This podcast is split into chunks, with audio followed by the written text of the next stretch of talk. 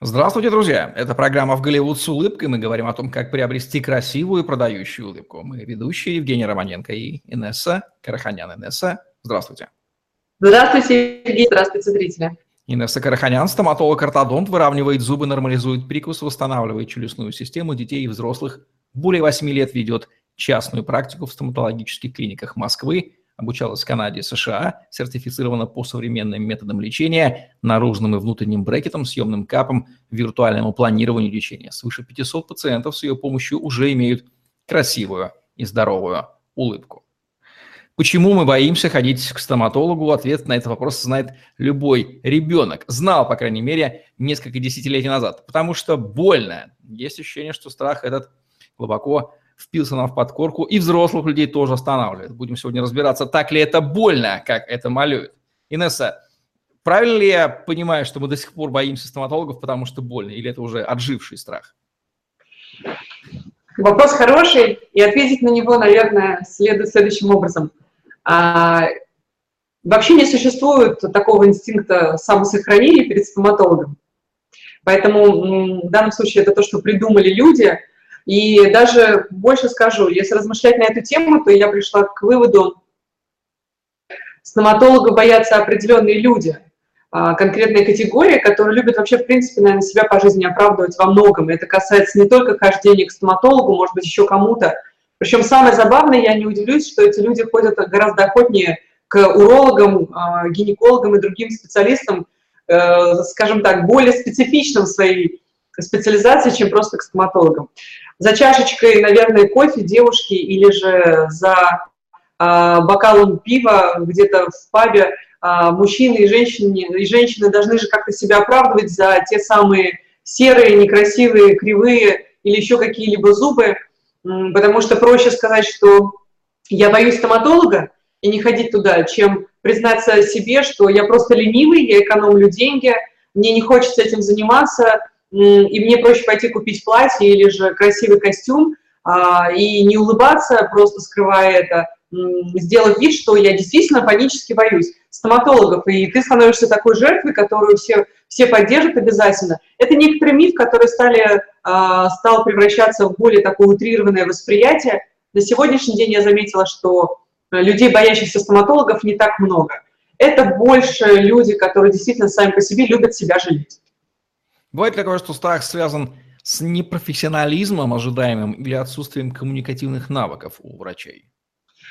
Да, конечно, в жизни каждого человека, я думаю, попадали специалисты, и у меня тоже, которые запоминались как не очень приятные люди. Я до сих пор помню, как, а, когда мне проводили а, операцию, достаточно так я была в сознании, сидела на кресле, и мне там связали руки по поводу удаления аденоидов, по-моему.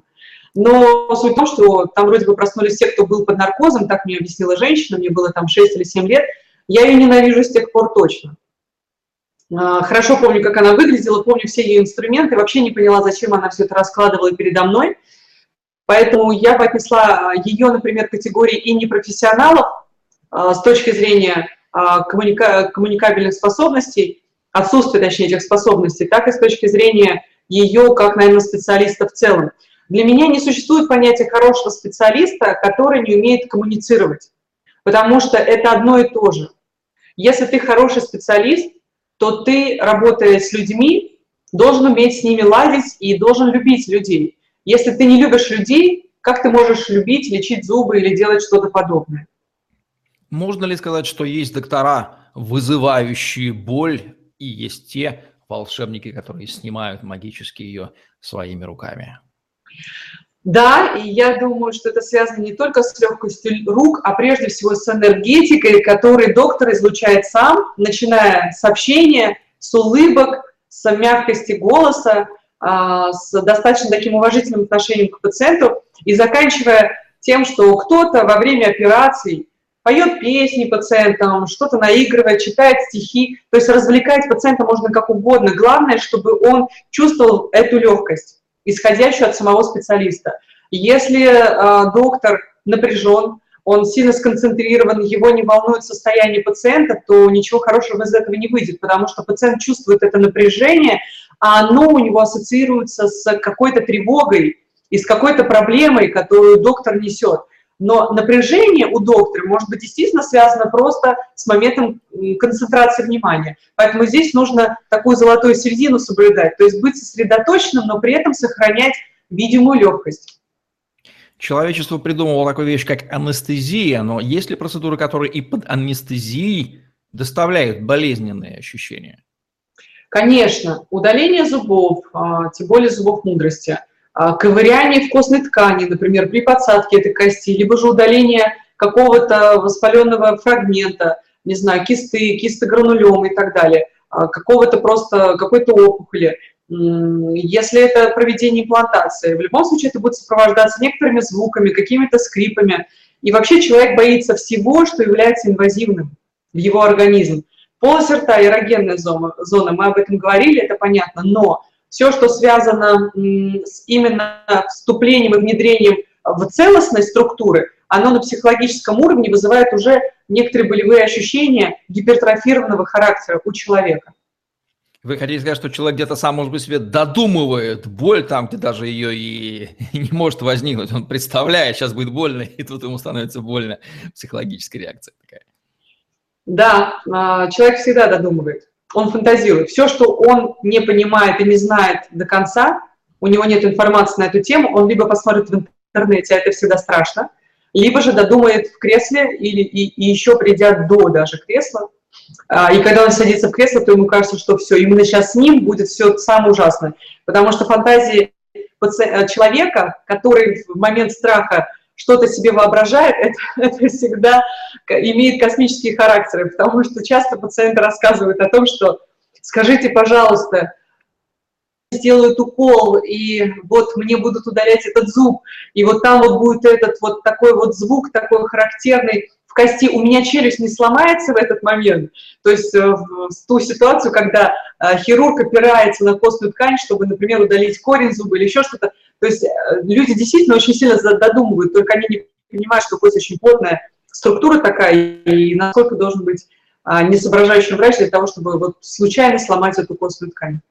Посоветуем же им фантазировать себе не более удовольствия, по крайней мере, уж точно боли не испытаем, а вдруг еще и удовольствие эту колу испытает, вообще будут слом шаблонов. А как быть, если у человека низкий порог болевой чувствительности и ощущение остры, как лезвие бриты? Любое прикосновение вызывает это нехорошее ай и ой. Прежде всего, это нужно сказать обязательно специалисту.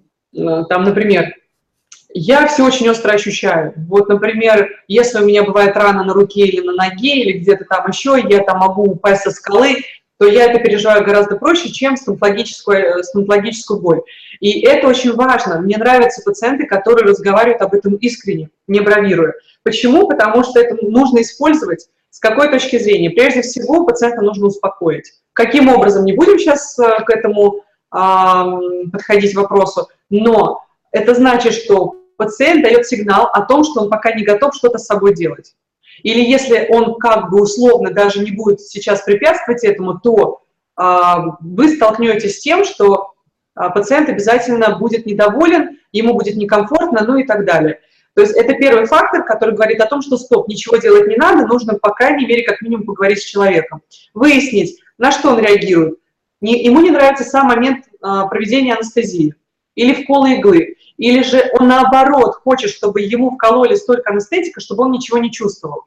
То есть вот как нужно пациенту, так ему и нужно сделать, либо же немножечко его перехитрить в случае, если он преувеличивает. Иными словами, вербальные методы тоже могут успокоить человека, психику, да, то есть просто поговорив с ним, можно снизить его ожидания, надуманные от боли, и ему действительно станет лучше. Да, я бы советовала никогда специалистам не делать какие-то уколы и вообще не проводить никакую анестезию и другие вмешательства без э, момента поговорить. Сперва нужно поговорить, объяснить, что сейчас будет, э, рассказать подробно и так далее, и только потом это делать. А, и когда это делать, то лучше всего это озвучивать. По-разному, красиво, непредметно, не так и серии, я вот сейчас беру шприц такой-то иглой и так далее. Это просто нужно говорить, смотрите, сейчас я провожу то-то и то-то, это нужно для того-то, того-то, через пару минут вы вообще ничего не будете чувствовать. Если пациент боится укола, то, соответственно, именно самого вкола иглы то можно сперва нанести аппликационный гель, который несколько нейтрализует ощущение от ввода иглы. И вводить анестетик очень постепенно, спокойно, без вот этого резкого момента напора, чтобы пациент именно чувствовал, что доктор не резко делает что-то своей рукой, не грубо, а именно мягко, что он его понимает, и тогда пациент успокаивается. Кстати, а использование уменьшительно-ласкательных слов, например, укольчик, зубик, ручка, замечено, снижают они ощущение, успокаивают пациента? Да, конечно, хирурги так, грамотные хирурги так разговаривают с пациентами. Они не говорят, конечно, о том, что сейчас какой-то червячок там что-то сделает взрослому человеку или там тому же ребенку. Мне кажется, червячок гораздо страшнее звучит, чем тот же какой-то укольчик или еще как-то, а, не знаю, там, луч какого-то света анестезирующего. То есть это можно как угодно варьировать, главное красиво сказать и немножечко запутать человека, чтобы его фантазия начала работать э, в категориях мультика и кино. Ну что же, навыки а, ораторства и образного мышления и речи, они тоже для врача, получается, очень и очень важны, ибо это коммуникация с пациентом. Удаление зубов, особенно зубов мудрости, почему это вызывает панику? Нет ли способов комфортно провести процедуру?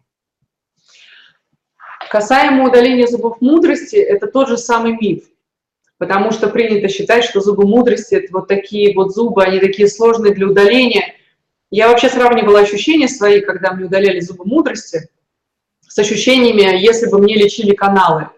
Это э, удаляли бы нервы в зубе. Так вот, я предпочту, наверное, удаление зубов мудрости, чем лечение в каналах, потому что по временному промежутку это гораздо более короткая процедура удаления зуба. Плюс, если хирург хороший, и это приятный мужчина, например, то для женщины а, гораздо интереснее сидеть в кресле у хирурга, стоматолога, э, врача-мужчины. А если это мужчина, то может быть наоборот в руках женщины. Но все, что во рту очень долго ковыряется и проводится, вызывает более потом осадок такой неприятный, нежели какая-то одномоментно проведенная процедура, которую сделал и забыл. А вот приход снова на то, чтобы поковыряться в каналах, это более специфично. Конечно, это все мифы. Удаление само по себе страшно, потому что люди любят рассказывать потом, какие они герои, но они не говорят о том, что это было достаточно не больно или еще как-то. Они начинают рассказывать жуткие истории, писать об этом на форумах и так далее. Но если быть серьезным, то да, я стоматолог, но я тоже человек. И когда я сажусь в кресло, например, хирурга, а я себе удалила сразу четыре зуба мудрости, и два из них были сложные, два из них достаточно простые. Так вот, я а, начала задавать вопрос хирургу, своему коллеге, о том, что, ну что, когда мы там уже приступим, на моменте, когда это уже было удаление третьего зуба по счету. То есть представьте себе, просто психика моя была в тот момент расслаблена, и я была настроена спокойно, абсолютно, и доверительно к доктору. Никаких ощущений у меня не было. Поэтому все, что делают люди, они додумывают и придумывают. Я не говорю о том, что не существует неволючих хирургов, но удаление зубов мудрости стоит доверять именно профессиональным хирургам, которые занимаются удалениями сложных зубов. Вот так вот три зуба удалили и, и не заметили. Вот какая выдержка у настоящего стоматолога. Бывает так, что пациент методично ходит, ходит, выполняет инструкции. Стоматолог говорит, боже мой, как же он все это терпит? Он уже, он уже сам измотался, а пациент идет к цели. Такие вот стойкие лавярные солдатики. Да, я иногда поражаюсь э, такой стойкости. Самое интересное, они будут выгораживать своего стоматолога неимоверно как. Они будут приходить в 9, в 9 утра, в 9 вечера. Они будут приходить 1 мая, между прочим, на операционные какие-то процедуры перед своим днем рождения. А Все лишь для того, чтобы привести в порядок себя и свое состояние полости рта. Но а, это не то, чтобы герои или отважные ребята – Просто здесь именно момент правильной коммуникации со специалистом. А, если мы говорим о пациентах нетерпеливых, то, конечно, их большинство. И если бы их не было большинство, мы бы сейчас не были с вами в этой ситуации, в этой роли, и не говорили бы то, о чем говорим. Если речь идет о седации, то стоит ли эта услуга дополнительных расходов? И в каждой да. клинике ее предлагают. Угу. Седация – это приятная процедуры для тех, кто действительно очень боится.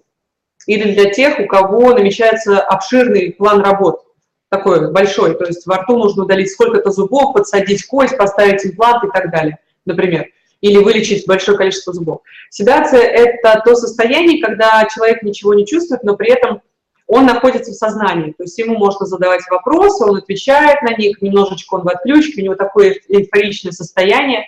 Седация хороша для тех, кто боится, в том плане, что это состояние расслабления психики и наступления именно успокоения. И в момент, когда человек успокаивается, его а, внутренние ресурсы организма как бы аккумулируются, активизируются дальше на выздоровление.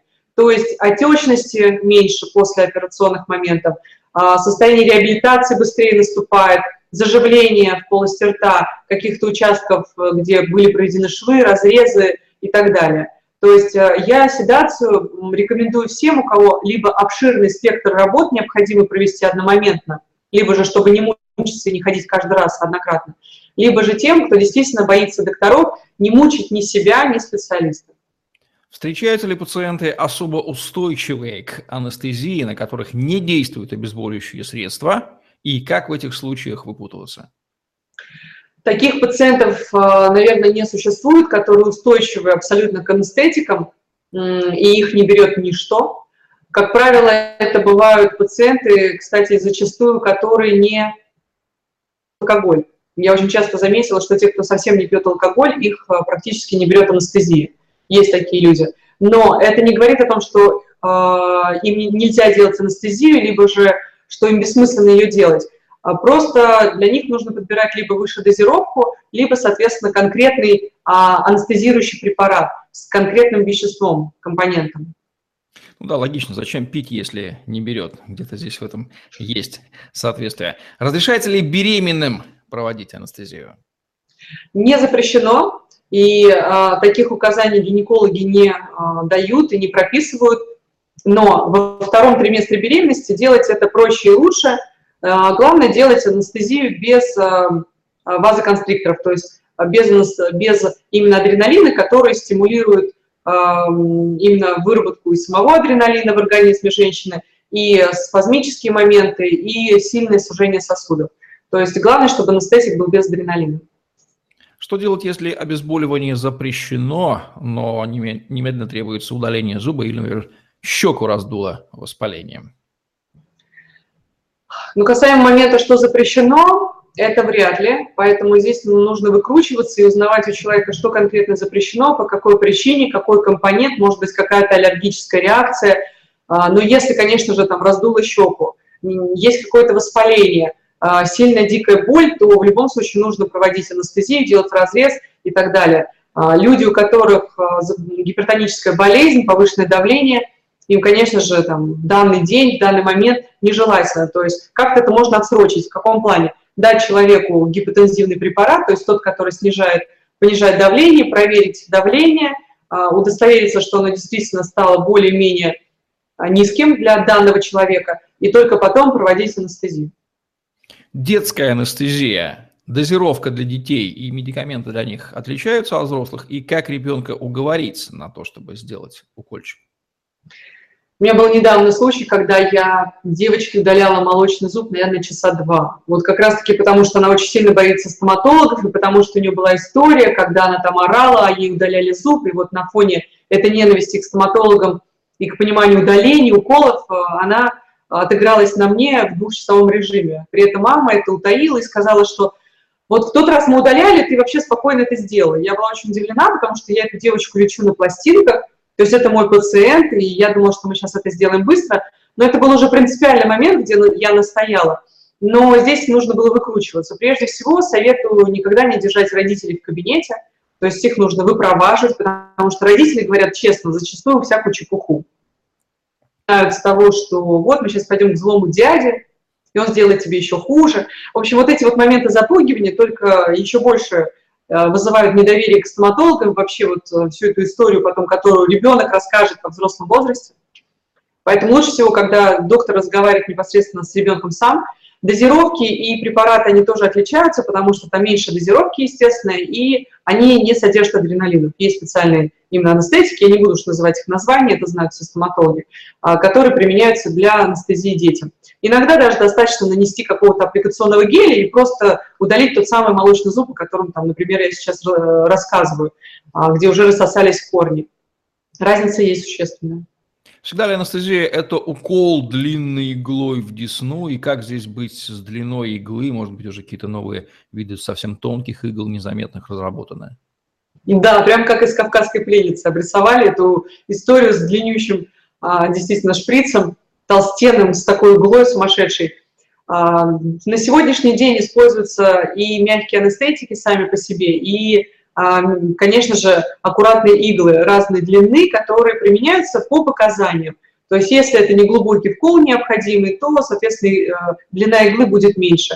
Толщина ее приблизительно у всех одинаковая, поэтому в сегодняшнем дне изменений в этой сфере мало. А, единственное изменение – это, наверное, действительно в подходе к пониманию тому, как это предоставить все пациенту и к визуальному какому-то эффекту. То есть когда включен телевизор – и играет красивая музыка приятная, не слышны какие-то негативные шумы, и э, пациент не видит вот этот вот самый как бы шприц, пугающий его с, этим, с этой иглой. Вот этого делать, конечно, там махать перед ним рукой не нужно. Есть ли какой-нибудь ну, не знаю, спрей, который можно просто попрыскать, и э, эти все шприцы, иглы и прочие неприятные ассоциации вообще не возникали, и сразу вот онемение произошло бы полости рта и нужного места?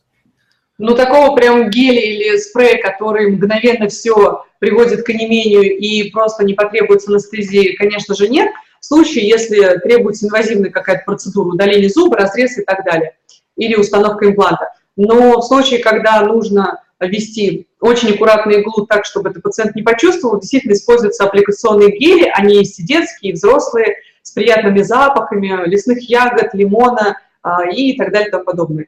Но также и специальные гели, ой, спреи, которые немножечко, скажем так, с специфичным спиртовым а, ароматом, но на основе лидокаина, и, естественно, они выглядят симпатично, кажется, что это такой, как, как будто бы назальный спрей, действительно, с такой с с носиком, просто который спрыскивает определенную сторону локально, и, в принципе, пациенту можно даже не говорить, что проводится анестезия, если он, тем более, сидит, например, в очках да, темных, и он не видит, что делает доктор. То есть вот такие вот моменты и маневры, их можно использовать.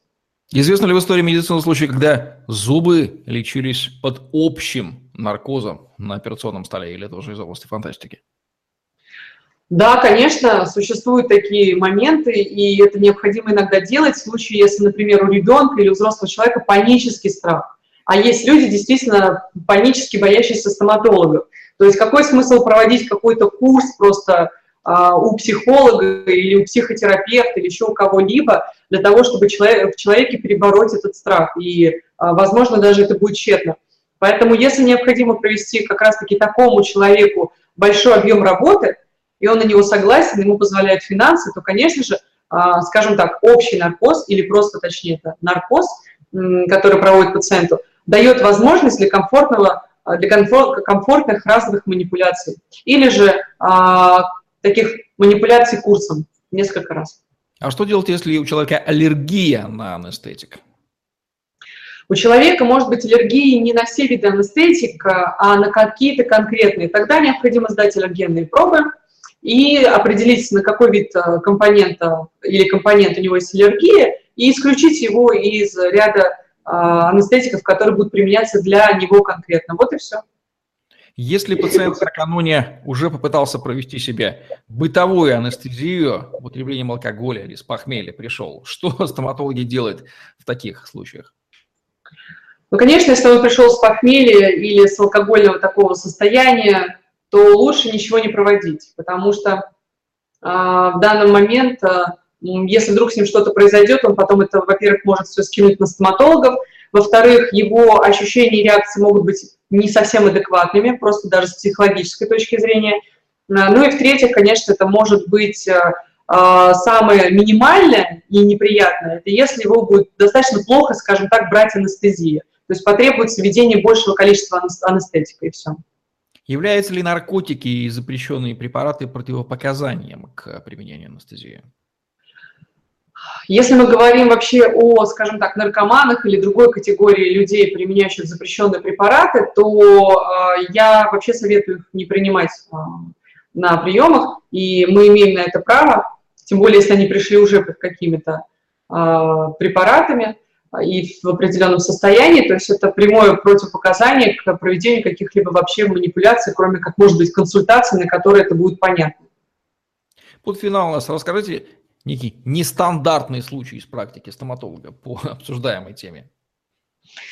У нас есть пациентка, которая достаточно боязливая сама по себе, и она, наверное, невротик, это точно – а, так вот, когда, я помню, мы начинали вообще клеить ей брекеты, она в какой-то момент схватила меня за руку, и так неожиданно и резко, то есть это выглядело вот так вот. Вот представьте. А я в этот момент что-то делаю в полости рта. Я перепугалась жутко, просто жутко. Я подумала, что что-то произошло на конкретной установке. Такое содрогание было. И вот в данном случае, э, потом поговорив с этой пациенткой, я ей объяснила, что, смотрите, вы скоро пойдете к хирургу, и нам нужно что-то с этим делать, потому что проблема именно в вашем восприятии того, что происходит во рту. Ведь клеить брекеты вообще проще простого. Я понимаю, процедуры хирургические, но они вам необходимы, и вы на это готовы, вы понимаете, что это нужно. Но вот к хирургу нужно подготовиться. Поэтому, конечно, успокоительно дать это само собой, но даже этого мало. И вот когда мы пошли к хирургу во второй раз, первый раз она была без меня там, и потом хирург был просто в семи потах от нее и сказал, что это было самое жуткое вообще в моей жизни, потому что ему мешала сама пациентка, а не то, что проводилось там. То есть любое вообще прикосновение к ней вызывало у нее какую-то реакцию, она отворачивала голову, либо дергалась на кресле. То есть это тяжело так проводить вообще какие-то работы. И вот второй раз я уже подошла тоже вместе с ней и говорю, ну вот давайте вы сейчас будете сидеть очень спокойненько так, а если хотите, там, я постою рядом. Она говорит, да, да, постойте, пожалуйста, рядом. И пока там делал что-то хирург, она в какие-то моменты, она именно боится укола, держала меня за руку, но она меня предупредила. Она говорит, смотрите, вы понимаете, она начинает учиться тому, чему учу, учу ее я. То есть это всегда работа доктора, прежде всего, если пациент более-менее коммуникативный. А, и она схватила меня за руку жутко больно, но я сделала вид, что все в порядке, потому что в этот момент я подумала о том, что лучше пусть она схватит меня за руку, нежели она схватила бы так хирурга, который мог бы в этот момент а, каким-то лезвием провести ей во рту, и была бы действительно беда. Но я вот думаю, что в следующий раз ей уже будет гораздо комфортнее, и вроде бы ей все даже очень понравилось. Вот такое внимание, оно интересно, да. Ну, слушай, хорошо, что она оказалась предусмотрительной и предупредила, что мне нужно кого-то хватать, дайте хоть, хоть кого-то, хотя Инессе пришлось выступить в роли этого вот подручного э, в, врача, за которого хватается пациент э, в его же интересах. Получается, что врачи не ставят себе задачу причинения боли и нанесения мучений пациенту, ну а большая часть страха, как мы понимаем, надуманная, и не хуже было бы поработать своей собственной психологии. Ну и не надо заниматься анестезией накануне, как мы понимаем, употреблением соответствующих веществ. Вряд ли это поможет, а лечение только помешает. Вот такие вот откровения мы узнаем о боли при лечении зубов. Вот Инесса Караханян в программе «Голливуд с улыбкой». Ставьте лайк, подписывайтесь на наш YouTube-канал, чтобы не пропустить новые интересные видео с вашими любимыми экспертами красивых вам продающих улыбок. И не бойтесь, в конце концов, оставьте эти страхи боли в детстве. Ну или анестезию используйте правильно. Удачи вам, всем пока. До свидания и до новых встреч!